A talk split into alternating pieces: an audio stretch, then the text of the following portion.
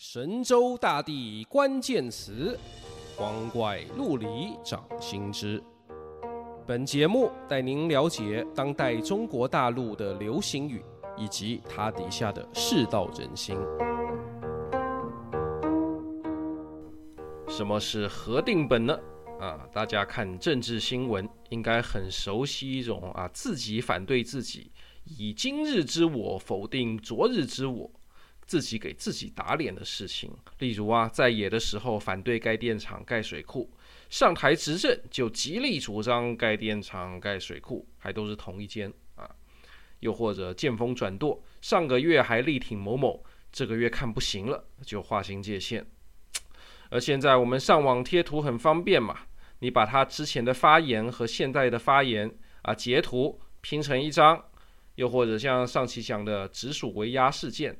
你把各相关单位的新闻都做个简报，看他们啊从开始到最后是怎样变来变去，呃，这就叫核定本。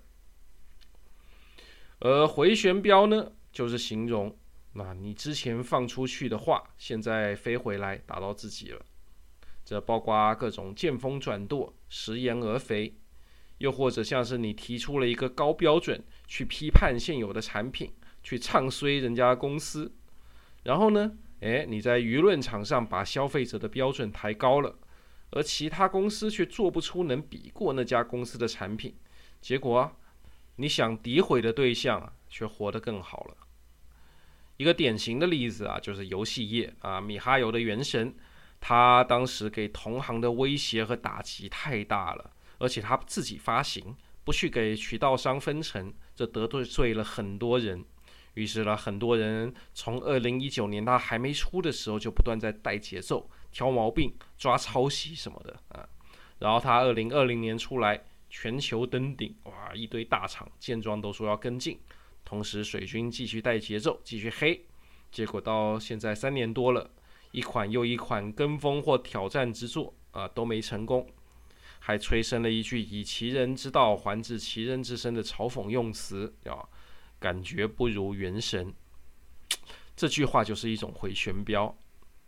你之前可以不玩原神就跟着节奏黑他是吧？啊，那现在我也可以不玩你推的游戏，只看一张图片或一段文字叙述，就在评论区给你来一句“感觉不如原神”啊，赢了。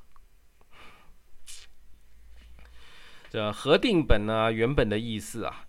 是以前一些杂志社会把几期旧刊合在一起再版，还有图书馆也会把多期的报纸杂志订在一起以便收藏，这都叫核定本。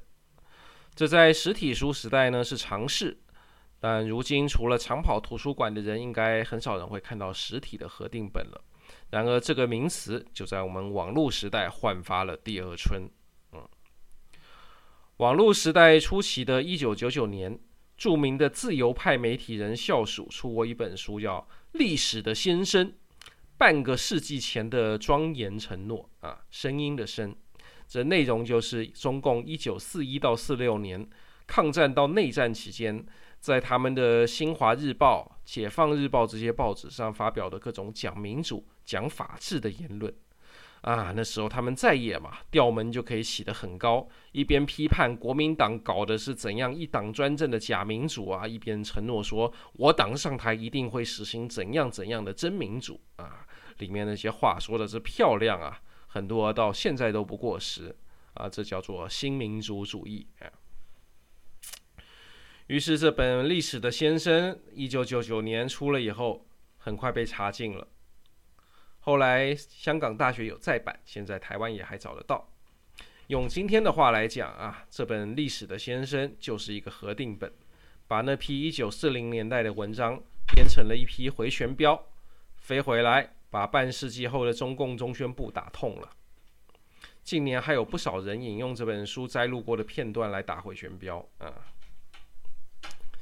现代的网友啊，不一定有那功夫去编他一整本的核定本。但如果就做一两张贴图，只谈一两件事啊，这功夫还是有的。所以现在啊，那些时事话题的评论区就好玩啦，往往就有人先贴一张核定本，然后下面人回应：哦，禁止发核定本，禁止恶意发核定本啊，再补一刀。这个恶意呢也有讲究，嗯，也是在这几年，不知道是谁发明了“恶意维权”这个词，就是靠法律去博取超额利益，例如消费者讹诈店家或各种抢注商标、抢注版权去跟人要钱等等的行为。这种行为啊，在英文里通常叫 abuse，中文里也有一个字叫闹。会闹的小孩有糖吃嘛？啊，然而西方主流法治社会的价值观呢，通常不会用恶意来贬谴责或贬低人们运用合法手段争取权益的行为。就算心里觉得你是混蛋，但只要你按游戏规则来玩，也就不能不让你玩。就算玩出问题了，那也是之后才能设法去修订规则、补漏洞，去防止将来的恶意诉讼。然而，在司法的领域里，怎样才算恶意诉讼？这需要严谨的界定和判决，不能乱讲。那么，什么才可以乱讲呢？我们要的是乱讲，就是维权。维权既包括正式的诉讼，也包括尚未进入正式司法程序的阶段。嗯，二零二二年，安徽合肥就有十七家房地产企业联名上书。要求政府遏制恶意维权的行为，制止某些专业的防闹，那闹事者的闹啊，这些等等。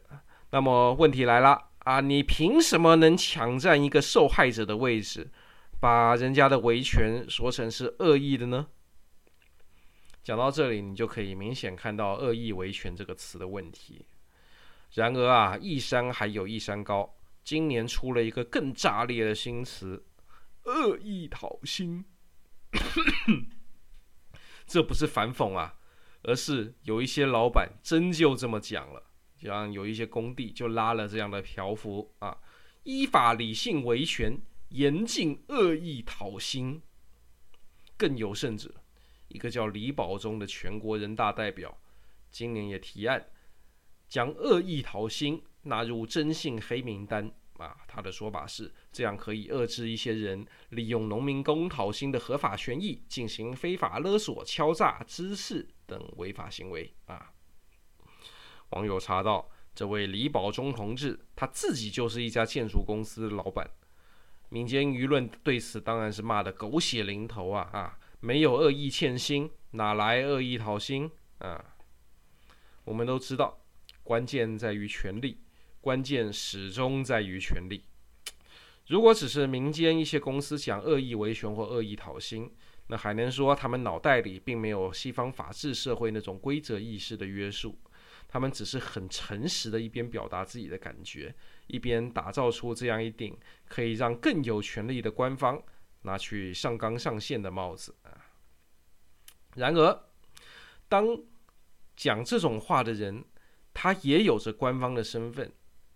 甚至，官方司法单位也不加批驳地沿用了“恶意维权”和“恶意讨薪”这样的词汇，这情况就比较严重了啊！怎么说呢？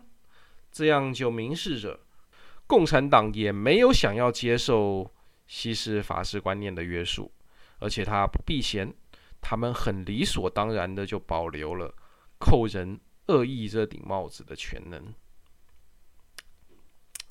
官方都这样表态啦，再加上疫情三年叠加房地产泡沫破灭，地方债一个个等着爆雷。根据统计，今年全国各地已经发生了一千一百多件关于欠薪讨薪的群体事件。在这样的经济形势下，民间舆论对于维权讨薪之类的问题，自然就比以前更加敏感。于是，当官方也讲起了恶意维权和恶恶意讨薪的时候，网友也就很快把“恶意”这个词玩出了阴阳怪气。就像前面讲的，禁止恶意发核定本。当然，你可以说有些人发核定本啊，是真的恶意想颠覆共产党，或者纯粹想找乐子，而不是想理性讨论或解决问题。但谁叫你之前做过那些承诺？现在形成了回旋镖，能让人叫出来打你脸呢？然而，话又说回来了，打了脸又能怎样？只要我脸皮够厚，只要我势力够大，我就不怕打脸。我不理你，或者把你封杀掉，我事情还是照做。啊，古今东中外都是这样的。现在中国大陆网友还能这样在网上阴阳怪气，也就表示啊，这世道还没有恶化到最糟糕的时候啊，我们应该庆幸，应该珍惜此刻这些向权力者呼唤诚信的口臭。历史将会记载这些啊，因为我就是历史系的。嗯，神州大地关键词，光怪陆离，掌心之啊，我们下期再会。